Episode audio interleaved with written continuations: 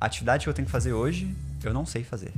Uhum. E a atividade que eu tenho que fazer daqui a um mês, dois meses, eu nem sei qual é. E tá assim há quatro anos. É tenso. É, É o- bonito. É o exemplo prático de você viver fora da zona de conforto. Não é sair quando você quer, é viver fora dela. É. Dá pra ficar louco com isso, mas dá pra se sentir muito vivo com isso. Aí eu, eu tento me sentir vivo.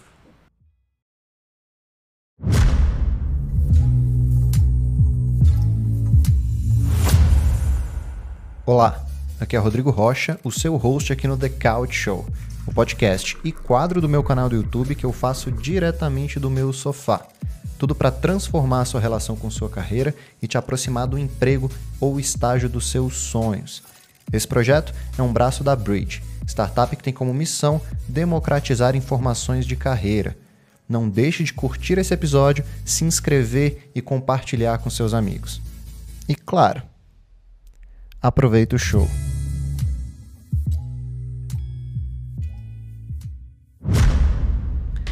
Fala galera, sejam muito bem-vindos a mais um episódio aqui do The Couch Show. Hoje com um convidado aí mais do que especial, uma pessoa que eu já conheço há um tempinho e com um tema também extremamente especial que é ah, carreira e propósito. E eu sei que eu escolhi exatamente o episódio certo para trocar essa ideia contigo especificamente, Aham. mas antes de explicar por quê, é, vamos contextualizar um pouquinho para a galera que está ouvindo. Queria ouvir de você. Primeiro, velho, quem você é? Eu sei que eu já te conheço, mas ah, o pessoal que está ouvindo, queria que eles tivessem algum contexto da tua história. Então, quem é o Rafael Rodeiro, que está aqui hoje trocando ideia comigo? E o que, que você faz? Massa, massa demais. É, Rafael, né? É, pode chamar de Rafa, acho que todo mundo chama de Rafa. É, sou daqui de Brasília mesmo, acabei morando em vários outros lugares, por conta da mudança de, de trabalho do meu pai, é, até a separação deles. Aí eu voltei aqui pra cá, pra Brasília, foi em. Acho que foi 2008, 2009, me parece. Ensino fundamental ainda, quando eu era bem novinho. E fui tocando as coisas aqui, a minha vida depois foi basicamente aqui. É, acabou o ensino médio, entrei na, na faculdade mesmo, engenharia de produção, Mas. é, Aonde? na UNB. Na UNB. Primeiro lugar, inclusive, isso é massa. Ah, isso é Mas, interessante. é. Primeiro lugar da UNB em engenharia de produção. Já tô rasgando seda, né? É palha. Eu não, não gosto tanto, mas se for pra falar de. de- Não. é, é pra falar de mim, então que S- fale. São detalhes da carreira que são importantes. Então a gente, a gente tem que falar. É, mas foi muito mais vitória da minha mãe do que minha, por conta da educação que ela deu e tal. Então, a- é, era, era o sonho da vida dela, de a gente entrar na, na escola pública, do meu pai também na época, meu pai já é falecido, né? Uhum. É, então, foi muito mais pelo mérito dela e, e acabei completando por ela também. Mas. Com certeza. É, fiz engenharia de produção, completei, completei em 2017, até não faz muito tempo, né? Mas eu tô aqui não por conta do curso, mas por conta do- de uma coisa que eu comecei do curso, que foi a Ribbon, que foi uma, das, uma startup, né? Então comecei com outros dois amigos, o, o João e o Juju, o nome é Carlos, mas o apelido é Juju. Para os íntimos, E nem só para íntimos, não. Ah, não, é, é é- pra é geral? geral. aham. vou chegar não chamando é ele de Carlos. Juju, então não tem Sim, problema. Não, não, não tem. Não Boa, tem. O, boa. o- o nome do e-mail é Juju mesmo. Massa, o e-mail é Juju. massa. E, cara, foi a Ribbon, é uma, basicamente uma startup de doações. É, doação para caridade. Então a gente começou ali em 2017, 16, 2016, mês de 2016. É, já faz um tempinho já, né? Já, já fazer quatro anos, já fez quatro anos. Vai fazer quatro anos, pá, Uhum. não sei. E, cara, ela tá crescendo, ela tá, a gente tá andando bem, é, fazendo um acelerado, acelerando muito, assim, né? Vou, vou passar mais, acho que, pelos detalhes ao Nossa. longo, do, ao longo do podcast. É, mas, cara, agora a gente, é, já doou, cara, mais, quase quase um milhão de reais já para caridade, já Caramba. ajudou mais de 50 mil pessoas em estado de extrema pobreza. É um negócio, é, é uma empresa com fins lucrativos, a gente faz isso porque a gente acredita que dessa forma a gente consegue crescer mais. É, por conta disso, a gente conseguiu captar investimentos muito bons de startup, então a gente é uma startup, né? Uhum. E a gente. Cumprindo todos os requisitos que uma startup precisa ter para ser enquadrada nesse termo. Aham, não são poucos, É Mas verdade, tem. não são poucos. mas tem. A gente está conseguindo cumprir. É, e a gente está seguindo na esteira. Então, a- passando bem, bem, bem um caminho. Assim, o que, que, é, que, que tá agora, bem o cenário de agora. Que a gente conseguiu é, investimento pessoal da Redpoint Ventures, que eu considero um dos melhores fundos do Brasil de investimento de startups, não o melhor. Tá- tá- qualquer pessoa está no top 3, com certeza. Sim. É, a gente está no 100 Startup Watch desse ano, do ano passado. Por conta da, da Ribbon, acabei ganhando o título de Forbes Under 30. É, a, a, a Ribbon tem 18 pessoas trabalhando todos os meses assim com a gente, né? Explica um pouquinho melhor desse título, é, que você passou bem rápido, mas eu acho que do ponto de vista de carreira foi um reconhecimento legal que você teve. que Provavelmente te deu pô, um puta impulso para continuar tocando o que você toca. Mas o que, que é de fato essa, é, esse título que você ganhou da Forbes? Forbes, Forbes. Under 30. Pô, massa. Eu achava que era muito mais top. Eu achava que era muito mais difícil de conseguir, mano. Aham. Essa é real. Essa é real. Mas no fim das contas é. Como é que foi, né?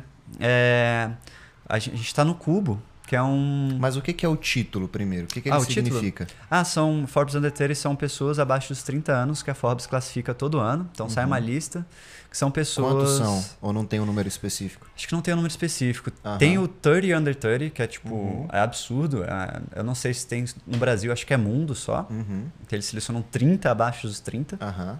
Mas a- essa foi da Forbes Brasil, Uhum.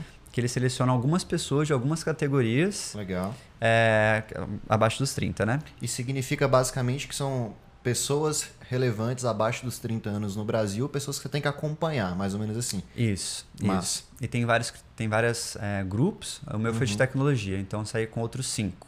Legal. Outras cinco pessoas do, do, no Under 30 da, da Forbes, do ano passado, né? Do final do ano passado, dezembro do ano passado. Massa.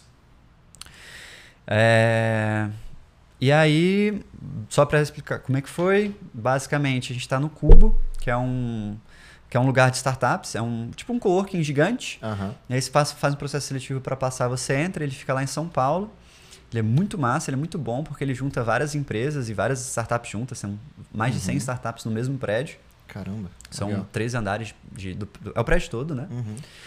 E lá do Cubo, aí o pessoal da Forbes chamou, o pessoal do Cubo falou: Poxa, é o maior centro de inovação da América Latina. Tem, Aham. uma, tem uma, a- a- é o segmento de tecnologia e inovação. Uhum. Então, Cubo, vocês têm algum, alguma indicação aí dentro? Uhum. É, e aí foi isso. A, a Renata lá, que é trabalhando no Cubo, indicou várias pessoas. Você foi uma delas, você acabou ganhando o título de Forbes Under 30 Foi. no ano passado. No ano passado. Legal. E basicamente, então, você é um cara que começou eh, na carreira acadêmica, engenharia de produção, iniciou, digamos assim, sua carreira nessa área, mas sempre, pelo que eu entendi, foi pro lado do empreendedorismo muito rápido, né? Sim, gestão, empreendedorismo e gestão. E gestão. Total. É. E é o que você faz até hoje na prática. É. Você, como CEO de uma startup que acredito que tem inúmeros desafios todos os dias, a gente estava conversando, inclusive, aqui um pouco antes de começar esse episódio, começar a gravar, Sim. que, cara, às vezes é muito mais fácil trabalhar para os outros, porque ter negócio é muito complicado, são desafios muito, muito, muito difíceis, e é uma opção de carreira que quem procura muita tranquilidade, talvez é melhor escolher outra coisa, né? Sim. E é qual, que é o, qual que é o balanço, já que a gente vai fazer, já que a gente vai falar muito de carreira hoje, carreira e propósito, qual que é o balanço que você faz até hoje da tua carreira, velho? Quando você olha para trás, o que, que você sente?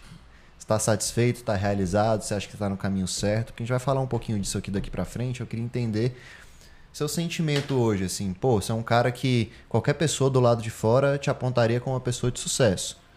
E como é que é esse processo de carreira para você até agora? Massa, mano. Tem várias coisas. Mas. Pergunta filosófica, você viu? É. Mas eu gosto da postura. Eu gosto da postura demais. O que que é a postura para você? Ah, é. Como eu acordo todo dia, no que, que eu penso quando eu acordo todo dia. Uhum. Às vezes tem dia que eu, que eu, no fim do dia, eu falo, putz, velho, podia ter mandado muito melhor em várias coisas. Uhum, Em vários princípios, é, em vários momentos, em várias coisas. uhum. É, mas a, a, a ideia do como tá tocando, sim, eu gosto, da trajetória também. É, Você sente que as coisas estão indo para onde deveriam ir? Sim. E teve momentos que foram para onde não deveriam ir. Aham. Um belo exemplo foi uma vez, antes da Ribbon, que eu e outros dois amigos, a gente quase comprou um restaurante de bacalhau. Nossa. Nada a ver, com sem dinheiro. Com startup, com nada. Nada a ver. nada, nada a ver, velho. Eu trabalhava numa construtora, nada a ver também. Aham. A gente construía a casa lá no Jardim Botânico. Uhum. Aí e era eu, o dono da empresa e, e o pedre- os pedreiros. É, isso foi massa porque foi muito bom. É porque eu aprendi é, investimento imobiliário e aprendi a trampar mesmo, eu acho. Foi lá na construtora. Agora, o restaurante Bacalhau, que a gente tentou comprar sem grana. A gente não gosta de varejo. É um restaurante. Aham. A gente nem gosta tanto de bacalhau. E era foi de um restaurante de bacalhau. e, e na hora que a gente foi ver, a gente trabalhando lá, cara, mas o que brilhou os olhos é porque eles faziam bolinho de bacalhau, sabe? Uhum. É, tinha uma mini indústriazinha de bolinho de bacalhau lá dentro. Cara, nada a ver, nada a ver com nada. É restaurante, parada palha, sabe? Um business antigo, um business difícil de virar, nada escalável. Enfim, difícil mesmo. Nada escalável que provavelmente não tem fit com o que tu curte. porque- Desperdício de comida. É porque olhando do ponto de vista do que, que você faz hoje, a gente tem uma certa, um certo indício do que, que você curte. Sim. Porque senão você não estaria fazendo o que tu faz. É. Então não, não tem nem fit com o que tu curte, assim. E é legal falar isso porque a carreira tem dessas, né? Tem. A, a- a gente sempre tende a achar que a carreira é um traço linear, é um crescimento linear, onde você vai do ponto A para o ponto B, é, num caminho de ascensão até chegar no teu sonho, no teu objetivo.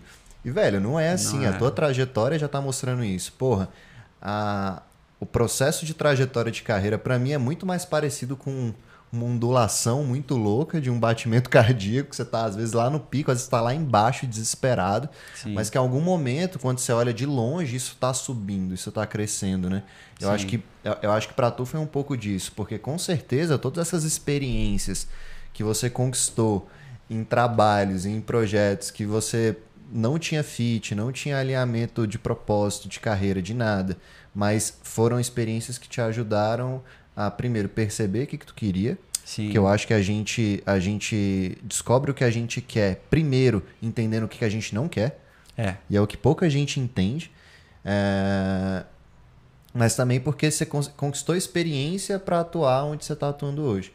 E esse processo foi de boa para você? Foi tranquilo ou foi meio sofrido, digamos assim? Sofrido não sei, mas ele com certeza não foi linear. Não foi linear. Que nem a- a- o restaurante Bacalhau e a construtora, Uhum. eu já trabalhei desenhando processo é, logístico para o exército. Nossa. Eu já trampei. é, tem um amigo nosso em comum, é, que ele é cantor e eu já saí vendendo ele em bar, Sim, sim. preenchendo a noite dele. É, eu já. a gente- eu e outros dois amigos, a gente criou um, um blog uma vez, um portal de autoconhecimento. Que massa. de jovens para jovens, foi muito massa. Mas Uhum. três moleques de 19 anos criando um portal de autoconhecimento não tem muito conteúdo. Então ele parou ali é, um tempo, mas é, um no fim das contas, é, tem, tem uma- aquele vídeo clássico do Steve Jobs que ele fala que é ligando os pontos, né? Uhum. Ligando os pontos, cada um deles foi muito importante, assim.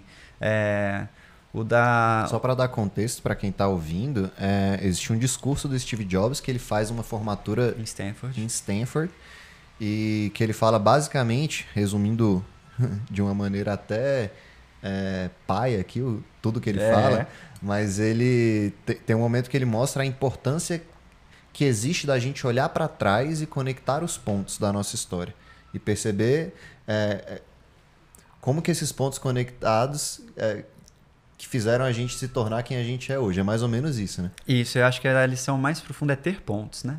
É ter pontos, exatamente. É ter Exatamente. pontos para ligar. ter pontos para conectar. Aham.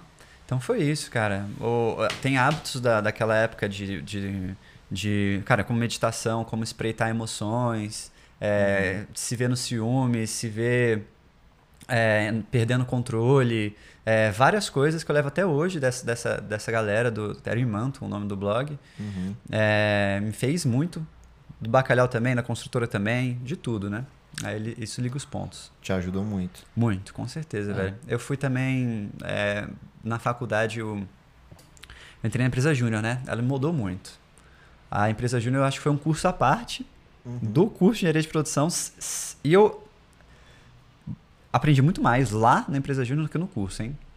Por incrível que pareça. Você indicaria as pessoas hoje Uhum. a participarem de movimentos de empresa júnior? Sim, demais. É, Eu super já sei sua resposta e super compartilho da tua opinião, Aham. mas é impressionante o quanto que isso é negligenciado por alunos de ensino superior, aham. que não entendem isso como uma puta oportunidade de alavancar a carreira, velho.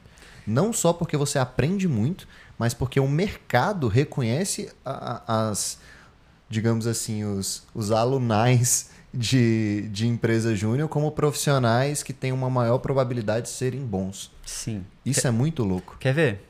Já, já, já teve um time, tipo, abaixo de você, de funcionários barra liderados, de Uhum. 50 pessoas? Nunca. Eu também não. na, na empresa, na Ribbon. Aham. Na empresa júnior eu tive 60. Olha que louco. Sacou? Com 19 Aham. anos. Isso é meio loucura, velho. Um moleque de 19 anos liderar 60 pessoas. É um XP que você aprende, velho. Você só teria ele com 20, an- 30 anos, sacou? É, e, e- tem Muito um ponto, mais tarde. E tem um ponto melhor ainda dessa história inteira. É que você está fazendo isso, se expondo a um risco real, se expondo a uma realidade de trabalho real, mas que ao mesmo tempo é num ambiente controlado. Se você quebrar a empresa, foda-se. Exatamente. Não tem folha de O salário. que é fantástico. É Não fantástico. existe essa outra oportunidade na vida de É. você emular tão bem um sistema organizacional para aprender. É muito bom, velho. Então, velho, se tu É muito bom. se tu tem a oportunidade de participar de qualquer área é, do movimento de empresa júnior, participe. Eu sempre É dou essa bom, dica e, e é interessantíssimo como sempre que eu pego pessoas ah, que estão bem nas suas carreiras, profissões, etc., e troco ideia, é muito comum eu ver ligações dela com o movimento de empresa júnior anteriormente. É muito legal como que eles são fábricas de pessoas, ah, digamos assim, de sucesso, ou pessoas que estão alcançando grandes coisas na vida. No Brasil recente é, é muito claro. Bem, bem recorrente, né? Bem a galera recorrente. que manda bem. Pois é. E assim, falando da tua história e voltando um pouquinho, a gente sabe que eh, tiveram altos e baixos, é o que você falou, teve não, não foi uma linha contínua, não foi um, um- um crescimento reto. Ah, e isso puxa um pouco o gancho para o que eu queria muito falar com você e ouvir de você hoje, que é, velho, a gente tem um mito, principalmente para quem está começando a- no mercado de trabalho, para quem está começando e iniciando suas carreiras, que é o mito da lógica de carreira onde você vai sempre ser feliz desde que você ache o que você ama. E de que se você acha o que você ama, e você tem certeza daquilo, estão basicamente eliminadas todas as frustrações, problemas e, e, e desafios da própria carreira. E eu queria trocar essa ideia contigo, porque eu sei que você ama o que faz. Eu sei que você tem uma ligação até emocional com o teu projeto, com a tua empresa, com o que vocês fazem na prática, o impacto que vocês causam. Aham. E o que, que você acha disso, velho? O que, que você acha dessa lógica de que se eu tô na carreira que eu gosto, ah, eu vou estar 100% motivado, empenhado e, e feliz todos os dias da minha vida naquele trabalho dos sonhos? Massa. É... Pô, massa. Tem uma coisa que a gente que eu tô vendo várias e várias empresas fazendo é se preocuparem empresas de outros amigos empresários, né? Uhum. Que é se preocupar com felicidade no trabalho. Por conta dessa galera é, que pregou muito esse é o ikigai, né, que o pessoal chama de propósito, felicidade, trabalho lá, aí tá no centro. Uhum. Beleza. É, aí criar empresas que são que para as pessoas serem só felizes dá ruim. Porque na minha opinião, o que que o trabalho dentro da vida tá em tá na face de senso de realização. Isso é uma das faces da felicidade, né, na, Uhum. na minha opinião. E então tem várias outras coisas que dão felicidade na vida. Trabalho é uma delas dando realização, não de ser fofinho, ser alegre no trabalho, Uhum. está tudo mil maravilhas, porque nunca vai estar, vai dar, vai dar chabu alguma, Uhum. alguma coisa, vai dar um pepino, vai dar um problema, você vai ter que resolver, um estresse, alguém não vai estar trabalhando direito, você vai ter que trabalhar. Mesmo que você goste daquilo que você faz. Mesmo que você você goste. esteja alinhado com o propósito de vida que tu quer. Vai ter um cornojob. vai ter um cornojob para fazer, um dia de cornojob para fazer. Exatamente. E é, eu tô numa posição muito privilegiada para falar por conta Uhum. trabalho com doações para caridade, Por então conta da natureza do teu trabalho. é, Que é difícil não gostar. É. e é muito bom, Uhum. realmente. Então, é, trabalharia para sempre? Trabalharia para sempre. Nessa, nessa área, com certeza. Uhum. É, mas não é para todo mundo que consegue encontrar esse, esse negócio, ou quando encontra e consegue trabalhar. E mesmo quando encontra e quando consegue trabalhar, se ficar nessa, nesse pensamento que vai estar tudo mil maravilhas, acho que vai dar. Não vai ser. Vai ser frustrante, né?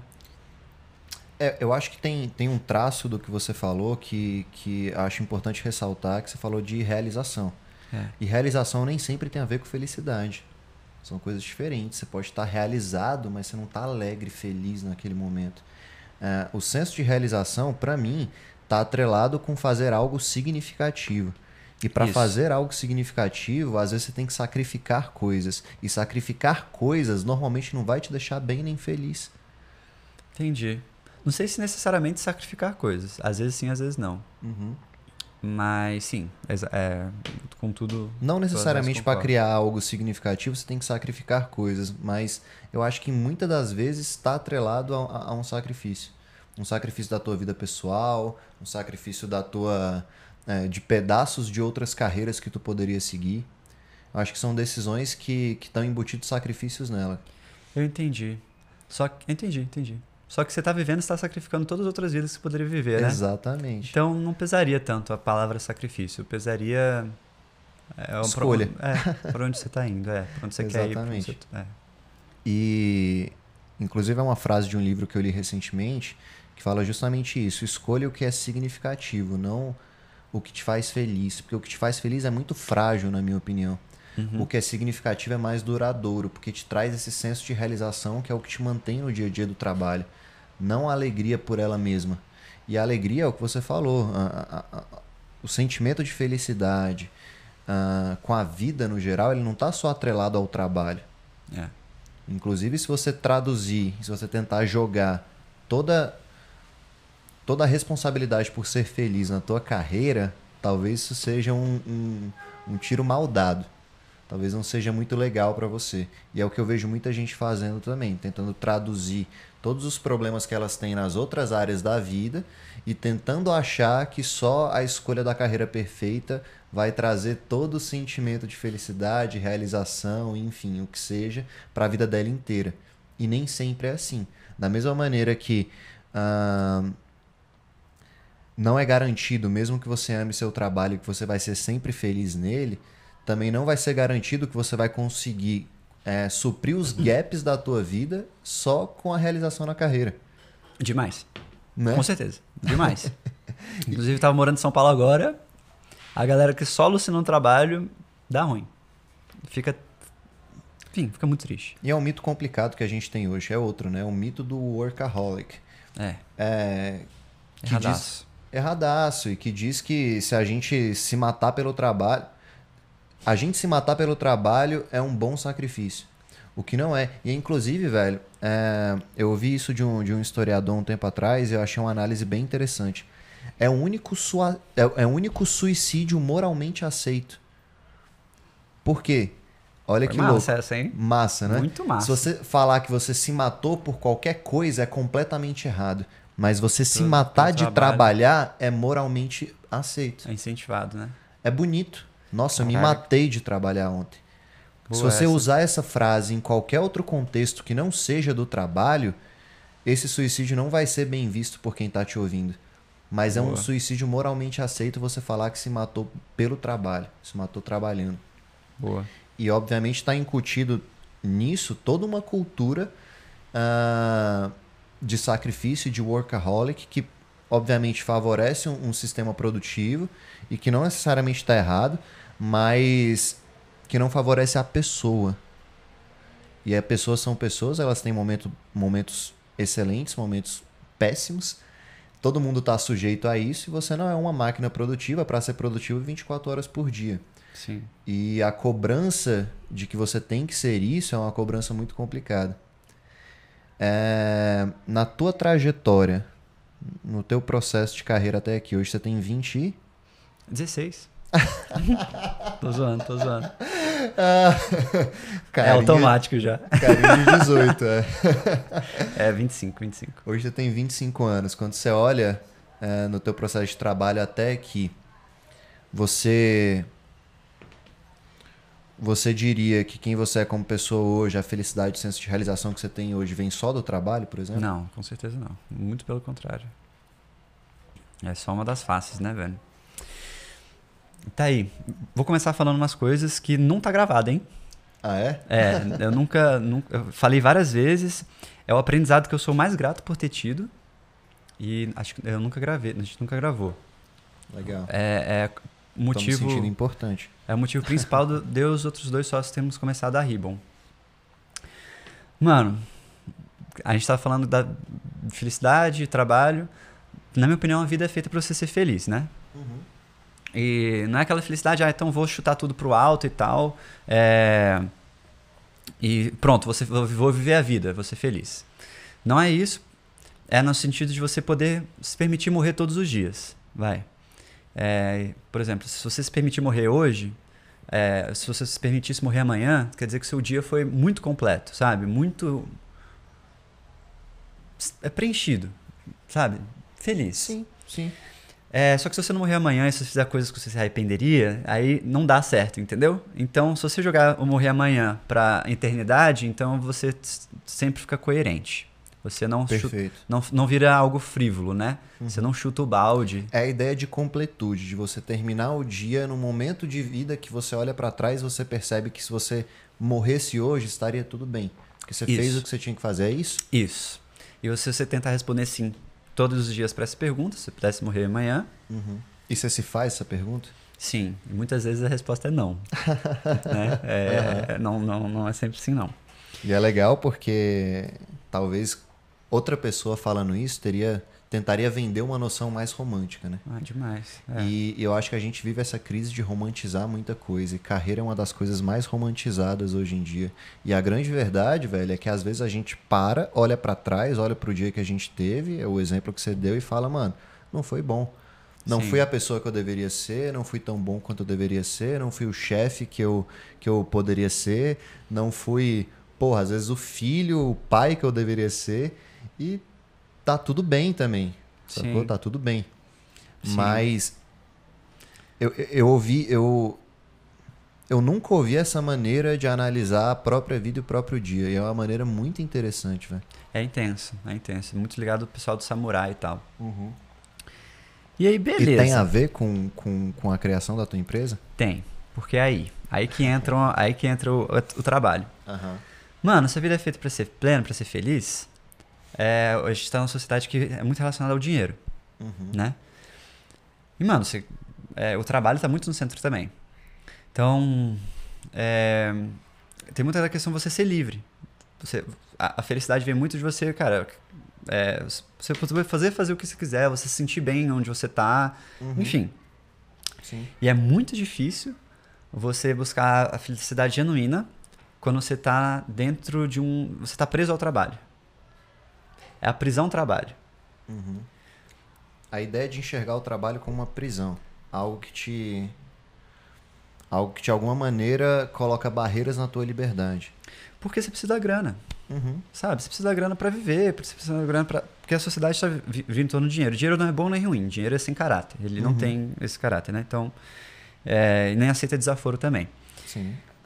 Então, é, você precisa da grana para viver, então você precisa trabalhar. E aí você fica nessa. Então, eu preciso estar aqui no trabalho. É, O trabalho se torna.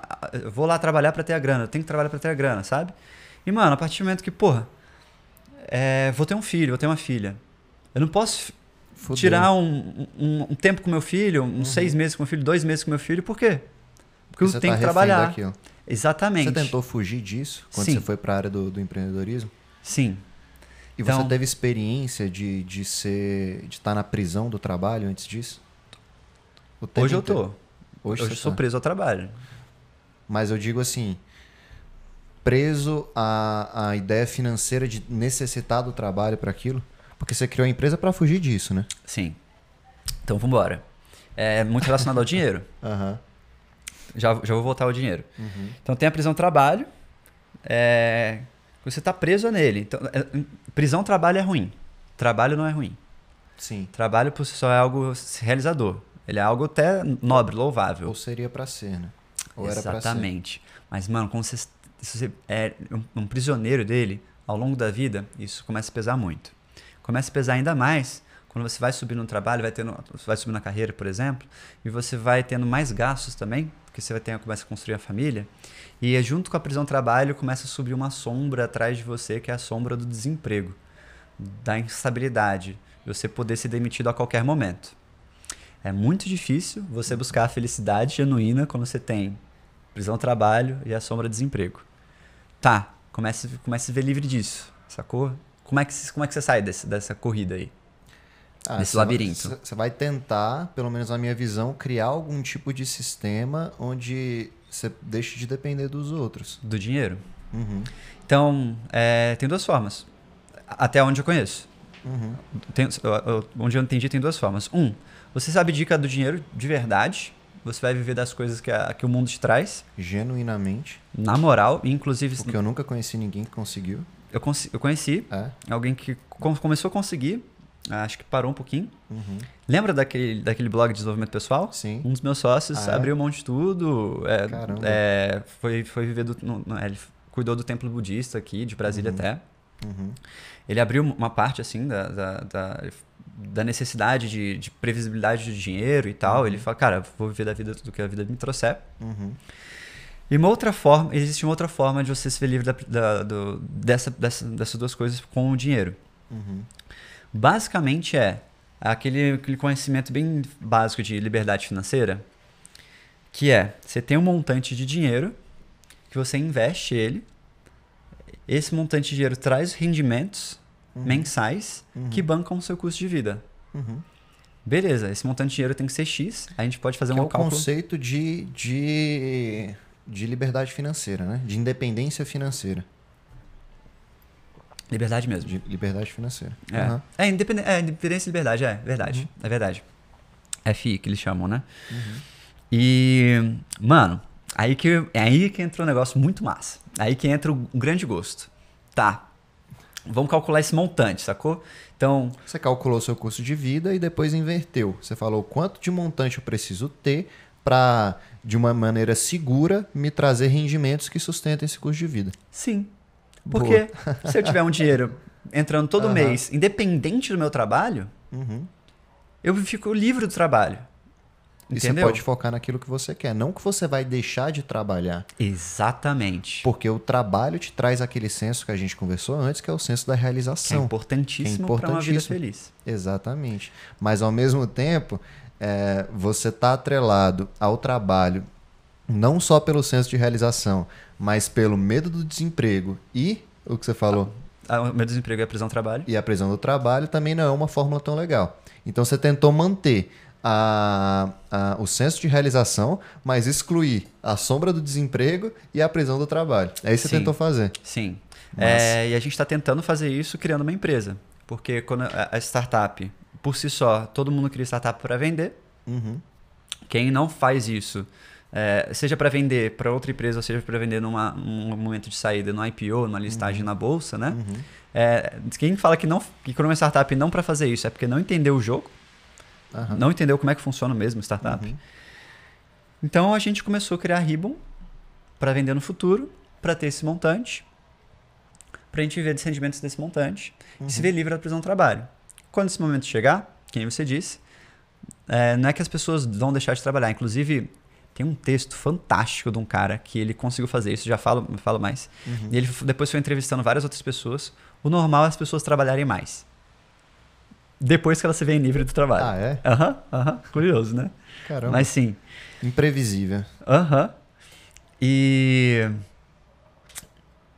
É, e, porra, se a gente botar essa meta de ter um montante do dinheiro no fim das contas para que se livre da prisão do trabalho, cara, provavelmente a gente vai continuar trabalhando na Ribbon depois. É um projeto fantástico. Ou provavelmente algum outro projeto. Outro projeto.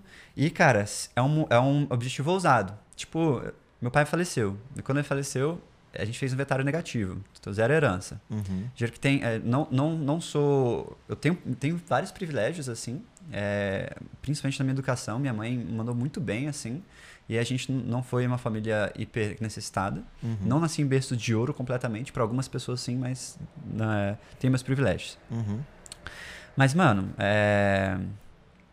como é que um moleque de poucos anos, tipo, 19, 20 anos, 21 anos, quando a gente começou a Ribbon, Uhum. vai ter esse montante, sacou? Que parece uma coisa muito gigante, inimaginável. Aham. É, se eu soubesse, eu chutei startup, comecei a tocar startup, e que o caminho até lá fosse algo muito prazeroso, isso Aham. doação. Se eu soubesse quão difícil e quão contra as chances é, é ter sucesso na startup, talvez eu não começaria uma startup. Uhum. Mas se fosse começar agora de novo, eu começaria uma startup provavelmente, porque eu aprendi muito no caminho. As chances aumentaram muito.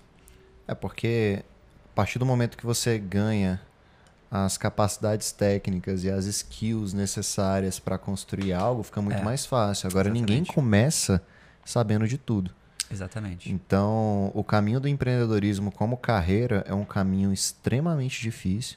E o caminho do empreendedorismo como carreira focado em startup É uma vertente. é É, pior ainda. difícil. É pior ainda. Porque você está lidando com, com, com a tentativa de validar um modelo de negócio que nem existe. Certo.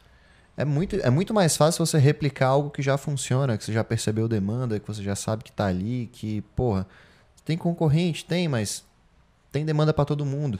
Agora, criar isso do zero e validar algo é foda. É muito contra chance. E ainda levar toda uma equipe, toda uma galera contigo, que É exige toda uma responsabilidade por trás.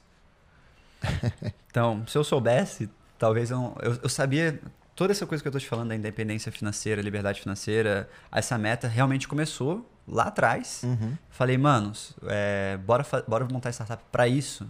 Bora. Vai ser uma startup de doação ainda. Se der errado, a gente ainda vai ficar hiper satisfeito pelo caminho até lá. Mas, Beleza. Quanto? Quanto que é o montante? Sacou? E aí? Você tem uma calculadora aí? Então- Calculadora? vocês de fato têm. Você de fato, é, na hora, no processo de criação da startup, você tomou isso como objetivo. Sim, A total. liberdade financeira, ao ponto de calcular. Aham. Vamos calcular aqui. Manda. Vamos lá. Lembrando que o dinheiro não é fim, é meio. Uhum. Dinheiro é sempre ferramenta, né? É, Partindo dessa premissa básica, Show. Então a ideia da Ribbon não é ficar milionário, tipo, trilhardário, tipo, voar de jatinho. Uhum. A nossa missão nunca foi essa. A missão foi aquela que eu te falei: livre Viver- da prisão do trabalho Exato. e da sombra do desemprego. Por quê? Porque ela é uma, uma das faces só da felicidade. Inclusive, um trajetório até lá não é só isso. Tipo, vou ter isso e a parada, eu vou ficar feliz pro resto da vida. Aham. Não. não necessariamente. trilhões Você vai de ter que cuidar de coisas. outras áreas da tua vida que também contribuem ou não para a tua felicidade. Relacionamento, saúde, é, bem-estar consigo mesmo. Cara, É, inclusive, inclusive você mesmo me apresentou uma palestra um dia, não sei se você lembra, Hum. que fala do ponto de vista científico o que, que traz felicidade para alguém. Uhum. E ao contrário do que todo mundo chutaria, ah, o que traz felicidade para alguém, e isso é um estudo científico tão sério que são gerações que estão sendo estudadas, que os É. De 100 pesquisadores, né? é, os pesquisadores chefes já tá, sei lá, na segunda, terceira geração de pesquisador chefe do estudo. E ao contrário do que todo mundo pensa, a tua felicidade é, não está atrelada ao dinheiro que você ganha, ao cargo que você tem ou à trajetória de carreira que você tem, mas à qualidade dos relacionamentos Relacionamentos. que você construiu ao longo da vida. isso. E nem a quantidade deles. E nem a quantidade, a qualidade, Qualidade. desses relacionamentos. E é uma coisa que a gente a gente não abre os olhos para isso tanto quanto a gente abre para outras áreas da vida, Sim. Como a própria carreira, como a própria aquisição de bens e posição e status social. E a gente a gente negligencia algo tão importante na nossa vida, que é a qualidade dos relacionamentos, e que já tem estudo científico mostrando que é o que mais contribui para a ideia da, da felicidade. Sim. Então, enfim, eu fiz um puta parênteses aqui, mas vamos voltar nesse cálculo aí. Ah, vamos, tá, vamos embora no cálculo. Tá, vamos embora. Pra viver uma vida confortável, uma vida bem, Uhum. por mês, Diguinho, quando você, quanto você gostaria de ganhar? Não Eu, precisa- eu sou um cara extremamente simples. Eu não me considero até minimalista do ponto de vista da minha relação com o consumo. Ah, mas eu gosto muito de viajar. Manda aí.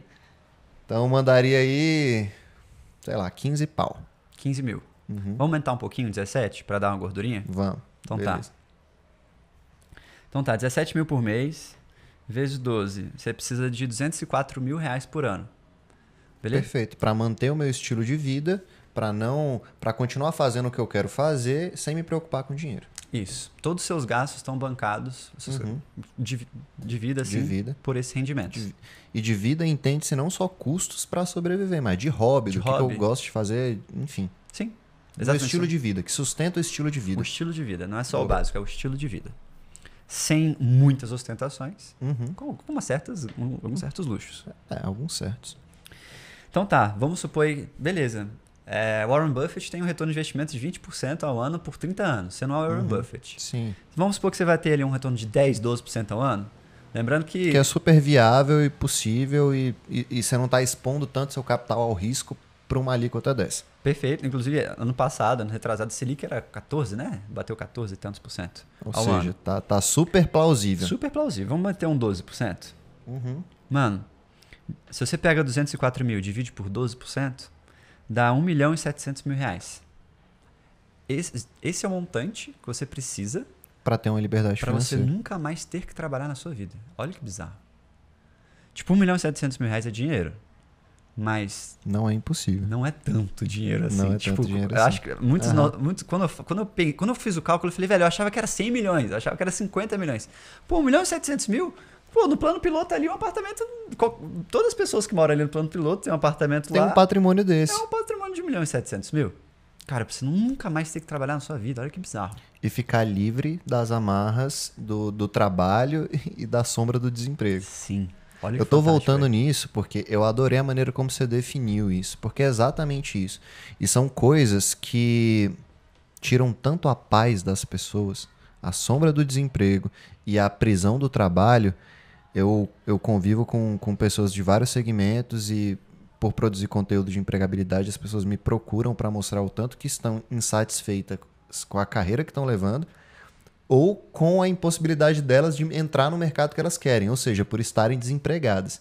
E eu sei o tanto que isso afeta a psique do ser humano, o tanto que isso acaba com a autoestima delas, que também é um dos fatores principais para a felicidade, é uma boa autoimagem. E eu adorei a maneira como você separou isso, porque isso é uma máquina geradora de infelicidade na nossa sociedade hoje. Uma crença comum, né? É, exatamente. isso, né? E a tentativa de você não só querer fugir disso, mas de criar uma estratégia prática pra fugir disso é muito foda. Mas- É, é, é, é, é o aprendizado que eu tô mais, sou mais grato por ter aprendido cedo na minha vida. Aham. Putz, sabe, entendi isso com 20 anos? Caraca. Muito cedo. Tem muitos livros que falam disso, não, não fui eu que inventei, longe disso. Aham. Os mais clássicos dos clássicos já falam isso, cara. Não é não é algo, um grande É segredo. um conhecimento até batido, mas pouco acesso. Pai rico, pai pobre, Uhum. do, do Kawasaki, não, ó. Kawasaki é outro cara. Aham. É, cara, fala claramente disso, da corrida dos ratos. Eu acho que o, pró- o próprio o próprio Segredos da Mente Milionária Segredo fala um pouco disso também. Uhum. Harvey Ecker, exatamente. É, exatamente, velho. Exatamente isso. E aí você foi buscar esse montante através da criação de um negócio. Foi. Que nem eu disse, startup é mais difícil, criação de Uhum. negócio com certeza. E, então, paralelo tem que ter alguma geração de renda, tem que ter guardar dinheiro é, e tem que ter saber como investir também. O dinheiro tem que ter alguma, alguma, algum aprendizado de de investimento. Uhum. Aí, olha que massa. Fui pesquisar na internet, outras pessoas fizeram isso. Eu encontrei um cara, é, tem um blog chamado Mad Scientist. Uhum. História, de- eu vou resumir muito assim a trajetória do blog. Aham. Ele entendeu isso, ele é desenvolvedor nos Estados Unidos, ele é ele, ele é casado com a mulher dele. Na hora que ele entendeu isso, ele falou: Cara, eu não vou criar uma empresa agora, mas eu vou fazer o seguinte: eu ganho bem, ele ganhava ali uns 7, 8 mil dólares por mês. Uhum. Desenvolvedor nos Estados Unidos. é Ganha bem. bom, é, ganha bem. Uhum. E, e tá ok até para um desenvolvedor nos Estados Unidos, viu? Sim, sim. 10, 10 mil dólares, passa ali um pouquinho, 12 mil. É, aí o que, que ele fez? Cara, eu vou.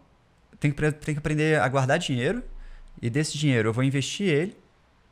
E durante alguns anos vou ter minha liberdade financeira. Não sei investir, nem sei como guardar dinheiro.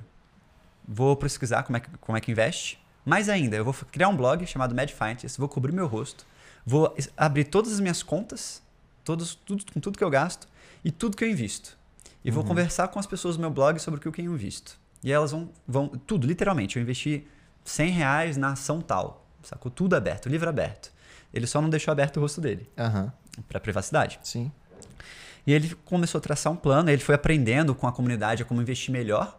Brilhou nessa, né? Uhum. Ele foi aprendendo junto com a galera. Pegou o feedback de provavelmente milhares de pessoas. Milhares de pessoas. Melhor maneira de aprender, pegando o feedback dos outros. Exatamente. Então ele, ele foi ensinando para as pessoas também, porque ele brilhou, Uhum. mandou muito bem no caminho. Mas. Foi, foi aprendendo como economizar a grana e ele foi assim, cara, eu economizava a grana, investia, e ele fez um plano de cinco anos. É, no quinto ano ele ia ter conseguido todo o montante que ele precisava para não ter que trabalhar na vida.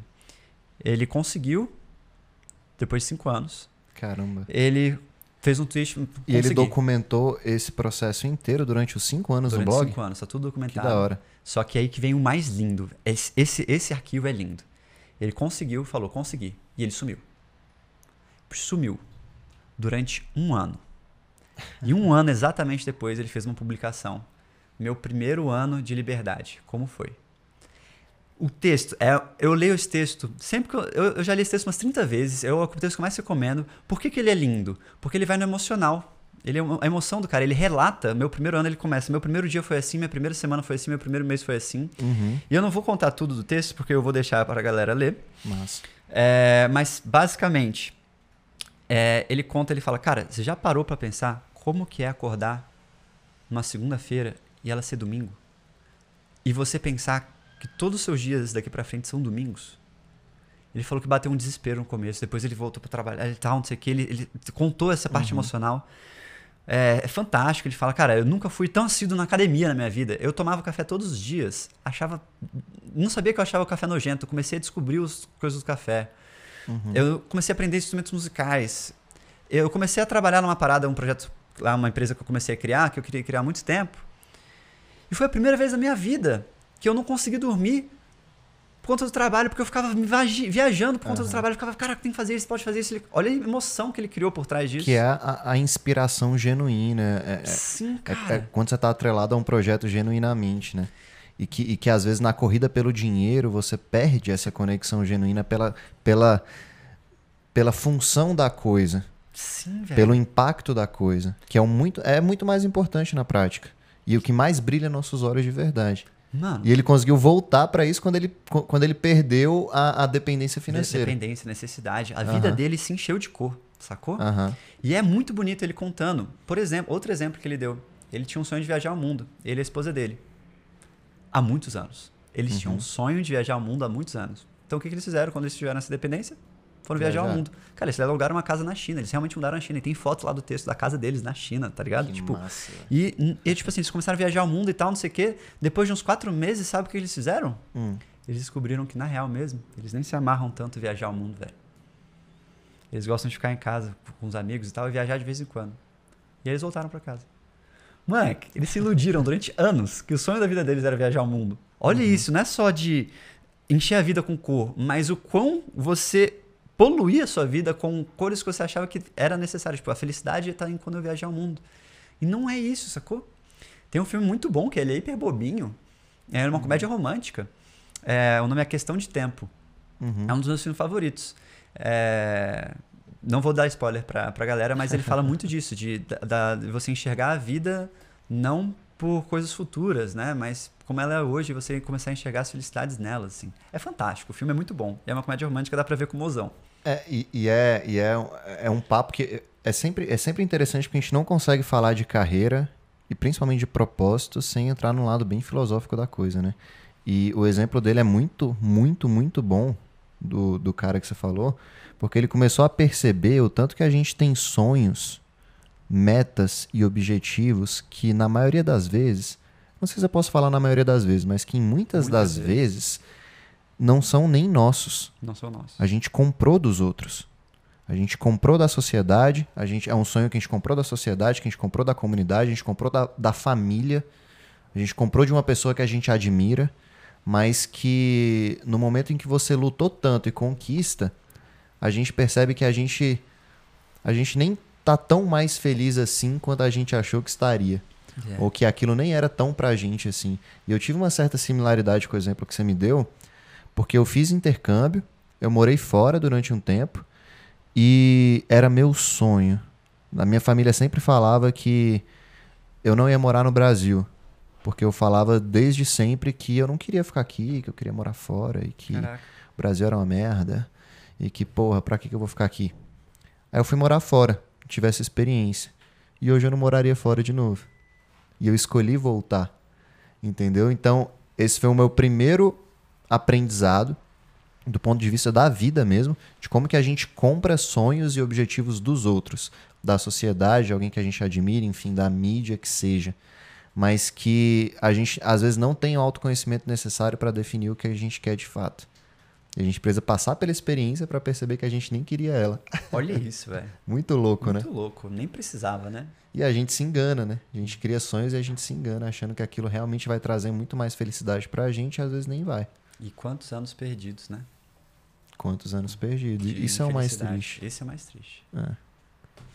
Muito, muito, muito pesado. E aí, nessa trajetória inteira aí que você definiu para chegar na sua independência financeira, quando você olha para tua carreira lá para frente, você se imagina como quando você chegar nesse ponto?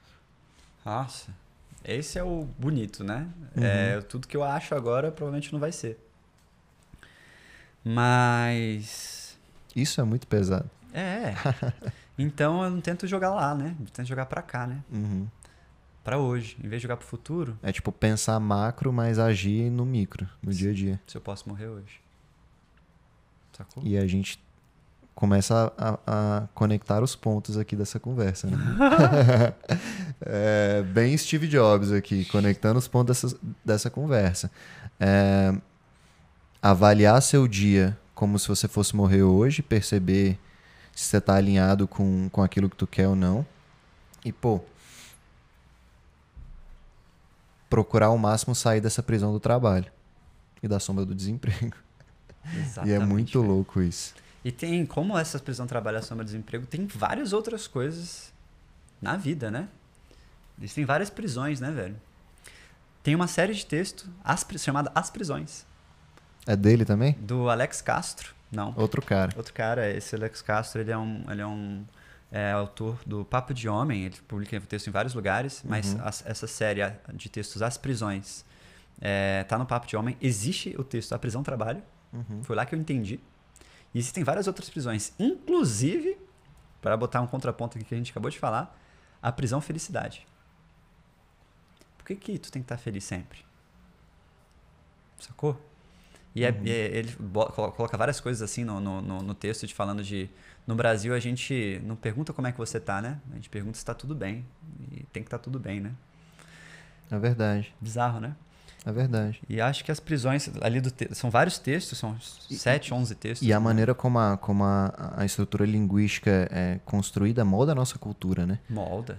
E, e molda a nossa visão de mundo. Isso é muito forte, porque a nossa pressão por estar sempre, sempre feliz acaba criando distorções também na nossa noção de carreira ideal.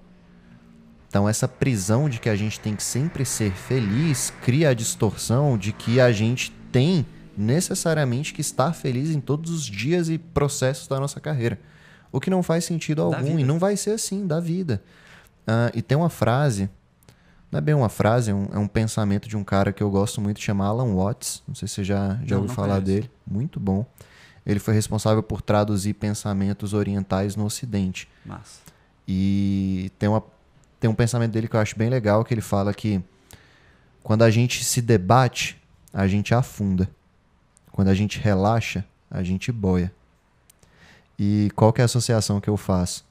Na busca pela felicidade, que nem um louco, a gente está se debatendo e querendo, querendo, querendo, querendo, a gente afunda, a gente não consegue, ela escapa. E quando a gente desiste dela, a gente boia, a gente consegue. Isso é um ensinamento budista bem, bem forte também. Do taoísmo e tal, ele fala muito disso, falou muito disso, porque já morreu aqui no Ocidente. E é muito complicado. E eu sabia que esse podcast ia ser um pouco mais filosófico, porque tá falando de carreira e propósito, mas é muito complicado o tanto que essa pressão pela. É muito complicado o tanto que essa pressão pela felicidade deturpou a nossa ideia de carreira. Porra. E, e é uma coisa que eu tento lutar com todo mundo que eu converso, do ponto de vista de quebrar a ideia fantástica e romântica da pessoa de que, primeiro, ah, se você escolher o que tu quer, vai ser tudo bem pra tua vida e você vai estar sempre feliz porque você ama o que você faz. Isso não existe. Mas tem outro ponto também que eu tento incutir nas pessoas que é, velho, não precisa tá tudo bem sempre e tá ok. E o teu senso de realização e de estar criando algo significativo ele tem que ser mais buscado por você do que a própria ideia de felicidade. Deixa a felicidade como uma consequência possível, que pode vir, pode não vir e, e vai oscilar, mas não busque ela. Uh, e eu sempre busquei pela felicidade. Depois de um tempo, eu tô, eu tô buscando pelo que é significativo. E isso, tipo, mudou completamente minha abordagem com a minha própria vida, com a minha própria carreira, e me deixou muito mais tranquilo. Até para estar tá mal, às vezes. Sim. Ou estar tá improdutivo. Sim. Exatamente, velho. Exatamente. E assim, são fases, né? E é outro ponto que eu queria saber muito tua opinião. Nada é linear, a gente já falou disso aqui hoje. E além de nada ser linear, a nossa produtividade, a nossa felicidade, o nosso nível de. Nossa, passou um, um mosquito gigante aqui agora. Mariposa. É. A nossa. O quão a gente está atrelado com a nossa carreira varia um pouco. Você já passou por isso? Por período que você está melhor? Pô, tem, tem momento que eu tô voando, mano. E tem dia que eu tô, velho, não consigo fazer nada, tô mal, você passa por essas fases na carreira? Demais, demais, demais. Como é que funciona isso para você e como é que você lida com isso? Demais. Tem um, tem um amigo meu, ele está aprendendo muito sobre ciclos agora. Ele é um cara uhum. muito bom, fantástico. Fábio, abraço, Bills, se um dia ele escutar esse podcast. Boa. É, essa borboleta quer a gente. Ela quer muito a gente. Deixa ela aí, deixa ela aí. Ela vai, ela vai, vai dar bom alguma hora. É a nova participante do podcast. é, que é sobre ciclos, né? E se assim, a Lua tem ciclos, né? Quem é a gente que não, não pode ter ciclos? Exato. Né? Então, cara, tem sim. É, tem momentos que da, uh, eu tô muito bem, tem momentos que eu tô hiper mal. É, se aceitar nisso também é muito bom.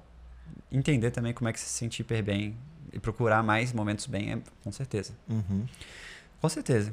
Tem momentos de burnout, tem momentos que a gente trabalha, trabalha muito demais e trabalha errado, e aí cansa. Ineficiente. E aí começa a ficar ineficiente, e aí a gente se cansa e o burnout vem, que é o momento que. Você já teve? Várias vezes. Sério? Várias vezes, burnout, várias vezes. Caramba. Inclusive, fazendo um jabá aqui, eu ah. tenho um, um, Eu criei recentemente um, um, um perfil no Instagram, de, de é, o nome é Diário de Fundador. E Muito tem... bom, por sinal. Valeu, valeu. Muito então, bom. jabazinho, sigam lá. Boa. E eu tenho um dos vídeos que eu falo, cara, é, você está trabalhando muito, trilhões de horas por dia, alucinadamente, uma hora é, a conta vai chegar, a conta chega. Uhum. Uns dois, três meses trabalhando 12 horas por dia, a conta vai chegar, sacou? É, ah, tô tendo sensualização no trabalho. Mentira, provavelmente. Uhum. Não, dificilmente você tem centralização do trabalho quando você está exaustivamente trabalhando 12 horas. E isso vai afetar trilhões de outras áreas na sua vida e, e a, não é só o trabalho, né? Só, só um gancho aqui, velho. Manda aí. Porque isso, isso é muito importante. Sabe por quê?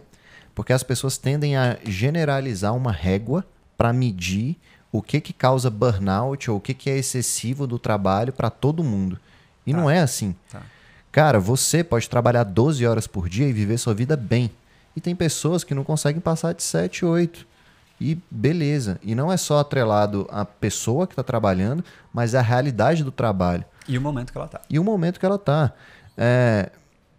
Pô, tem tipo de trabalho que eu consigo passar 12, 13, 14 horas por dia tra trabalhando num determinado momento de vida.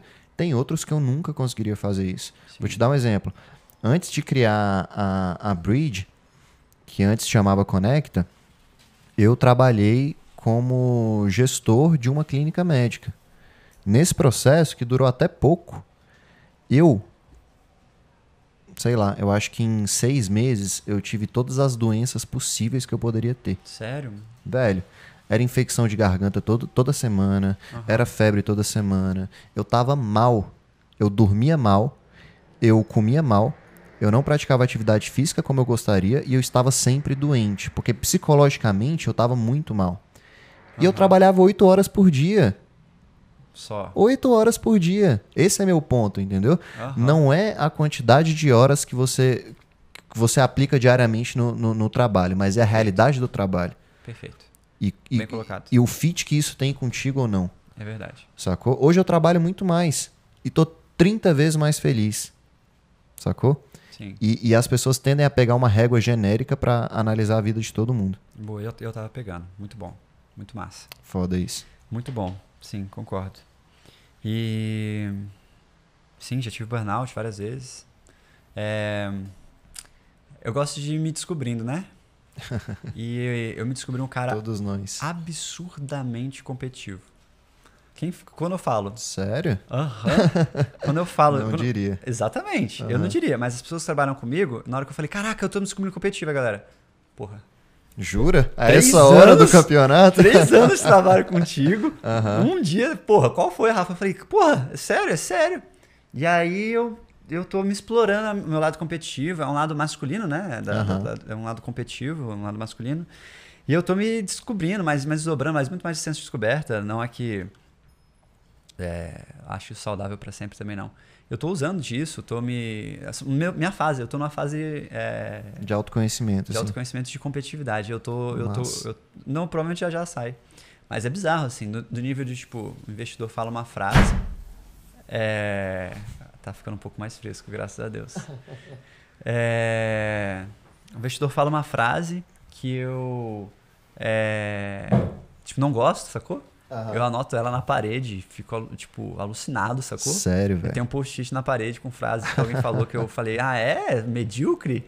Você vai ver agora. Vai ver, e aí eu tenho um placar. Tipo, o dia que eu trabalho bem, eu marco um ponto pra mim. O dia que eu. É, E você é o louco das mal- métricas? Você mede tudo? Você... Não, não, Não? Mas eu gosto de, de ficar um tempinho assim, depois saio, paro. É, semana passada eu comecei uma, um placarzinho lá. É, mas- vou vai durar um mês, mês e meio. É interessante porque esse traço comportamental é muito encontrado e eu já vi artigos que falam um pouco sobre, sobre isso nos empreendedores. E, É. e principalmente na galera que, que, que tem alguma associação comportamental com perfil de liderança também. Massa. E é muito da hora saber disso. Eu não me vejo competitivo. Eu te vejo competitivo. Sério? Aham. Pode ser um gap de autoconhecimento. Demais. Muito louco isso, né? Eu não me achava nada competitivo. Eu achava, pô, nem, nem ligo, velho. Joga um jogo, sacou? Um jogo de basquete, Aham. futebol. Eu até deixo a galera ganhar, pra galera ficar feliz, Sim. porque eu não sou competitivo, não sou chato nesse nível. Mas é em outro nível. Mas É em outra área. é, é um competitivo de outro jeito. Ó, sem querer cortar esse papo que tá massa, ah, eu queria puxar pra gente caminhar pro encerramento desse episódio, Vamos nessa. pra gente fechar um pouco do que a gente falou aqui. A gente. E era a ideia mesmo ter um papo mais aberto sobre carreira e propósito. Era pra ter um papo de fato mais aberto sobre as tuas experiências e um pouquinho das minhas. Mas agora eu queria dar um recado direto pra quem tá ouvindo. Você hoje, ah, com 24 anos, 24, 25, 25 anos, ah, CEO de uma empresa com muitos funcionários, Forbes Under 30, uma pessoa que alcançou muito em pouco tempo. Que recado que você daria para alguém que está começando agora, para alguém que está na faculdade, ah, começou a vida profissional, começou a carreira agora, está no processo às vezes até de decisão ainda? Que recado que você daria para essa galera que seria o recado que você daria para seu filho? Tá. Olha que louco isso. Tem muita coisa eu fazer ainda, hein? Aham. Tô bem zero. Enfim, a gente tá bem no começo ainda, né? Com certeza. Uhum. Então, é, um, garoto, um cara formado de 25 anos. Não é nada, né? Mas. Não é nada, mas tem valor. Tem muito valor. Tem valor. Tem É aquilo que a gente estava conversando antes de começar o episódio.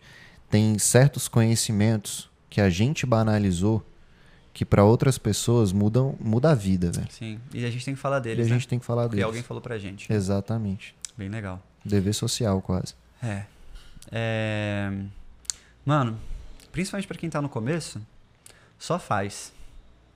Tipo, se você for esperar pra você saber os- a sua carreira, o seu propósito de vida pra você começar a trabalhar, bem provavelmente você é, vai demorar muito e você não vai, não vai ser aquela. Não vai ser. Ou vai morrer sem saber. Vai morrer sem saber. E, e se você vai achar, ah, é, é, vai ser isso. Aí não vai ser isso, sacou? Porque Uhum. você não tá trabalhando. É um, eu acho que é um processo que você é, descobre fazendo, Uhum. né? Então, é, essa, é, essa é a dica que eu daria.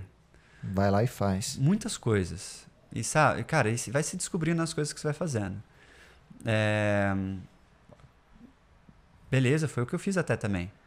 O tanto quantidade de coisas que eu fui me meter para fazer para saber para começar a me entender. Hoje você tem sua empresa, você tem o reconhecimento que você tem na tua carreira, você toca a tua vida, mas o que você precisou passar para chegar ali são coisas completamente distantes do que tu faz hoje. Sim. É o que a gente falou no início, mas isso de alguma maneira te ajudou a perceber às vezes o que você não queria. E o que você não quer já é um ponto de partida. É excelente, na verdade. Excelente. Elimina muitas coisas. Pois é, tem gente que não sabe nem o que não gosta. E sempre quando me perguntam, cara, qual dica que você dá para quem ainda não sabe o que quer, para quem ainda não sabe o que vai fazer, não sabe o que ama, eu falo, comece pelo que você odeia. Tá. Comece pelo que você não gosta.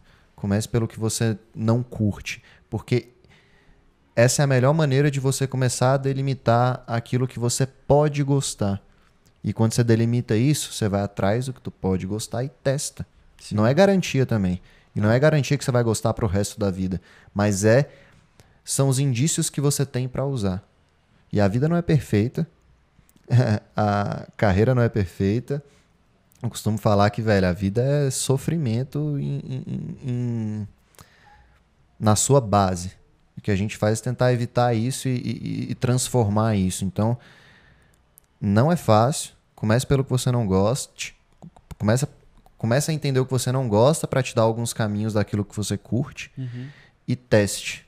E mesmo assim, quando você definir e você chegar nesse resultado, não acho que vai ser para sempre, porque provavelmente não vai ser. É, não vai ser para sempre. Com certeza não. Você não tem uma regra duradoura para o resto da vida. É, mas fazer algo intensamente, assim, acho que é, é isso.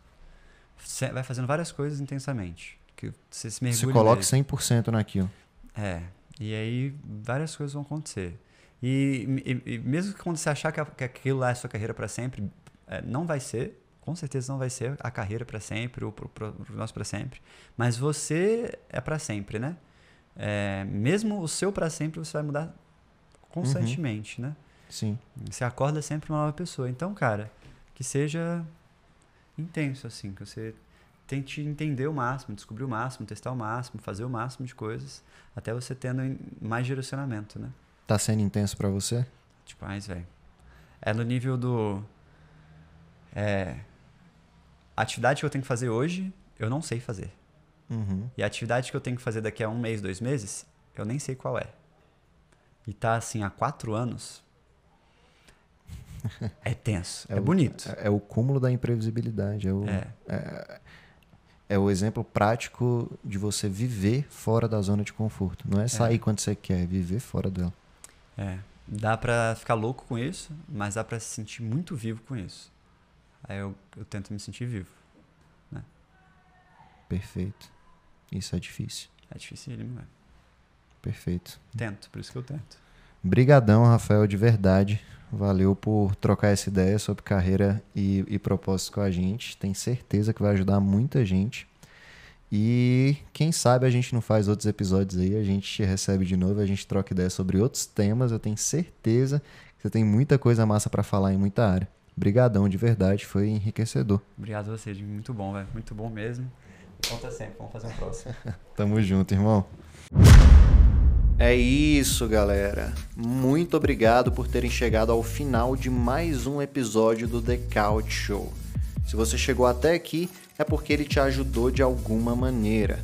Por isso, considere compartilhar esse episódio com alguém que você goste ou simplesmente com aqueles que você sabe que podem ser ajudados por esse conteúdo. Saiba também que vocês sempre podem me achar no Instagram, no arroba Rodrigo Rocha X eu vou adorar receber uma DM com seu feedback, suas impressões, dicas ou simplesmente com seu oi. E lá, na minha bio, você ainda vai encontrar um link para participar do nosso canal exclusivo do Telegram. Nesse canal, você recebe vagas de emprego exclusivas e conteúdo de carreira gratuito. Tudo para te ajudar a conquistar o estágio ou o emprego dos seus sonhos. Muito obrigado pela companhia de vocês até aqui e eu vejo vocês, claro, no próximo episódio.